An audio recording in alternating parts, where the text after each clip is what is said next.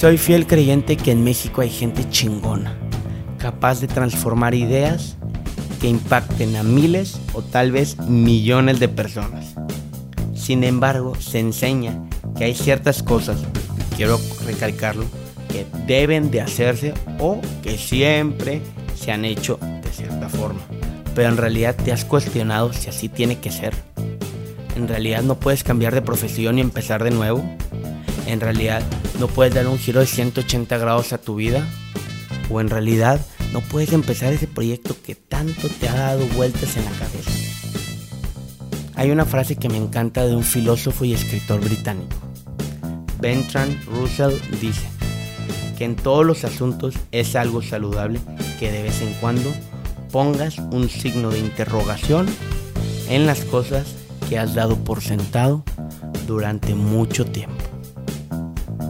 Hay que aprender desde la inspiración y de dónde más que de las personas que han hecho y que están haciendo lo que les inspira, que han aguantado la crítica, que han aguantado ser juzgados por propios y por extraños, que son tercos, porque tienen una visión clara que los motiva constantemente. Es el propósito de crear o morir, platicar con las personas que se han hecho responsables de su propia vida, de las cosas buenas, pero también de las cosas malas, que se han cuestionado todo lo que los rodea, pero no se, no se han quedado ahí, sino que han creado o están creando su propia forma de ver el mundo. Claro, esto sin morir en el intento.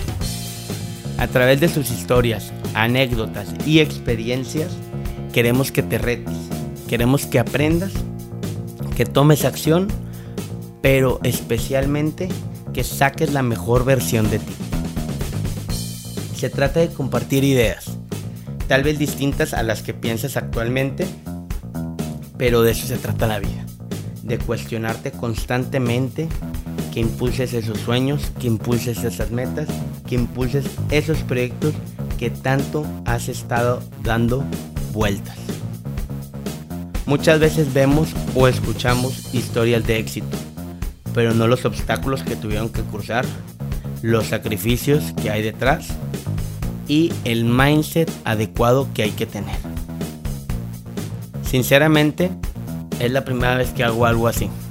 Aunque ya hemos grabado los primeros 7 capítulos, se siente algo raro todavía estar exponiéndome de esta forma. Pero no dudo que iremos acostumbrándonos a esto, a estar detrás del micrófono y que aprenderemos juntos en este camino. Bueno, a darle. Sin más, platiquemos de cosas chingonas.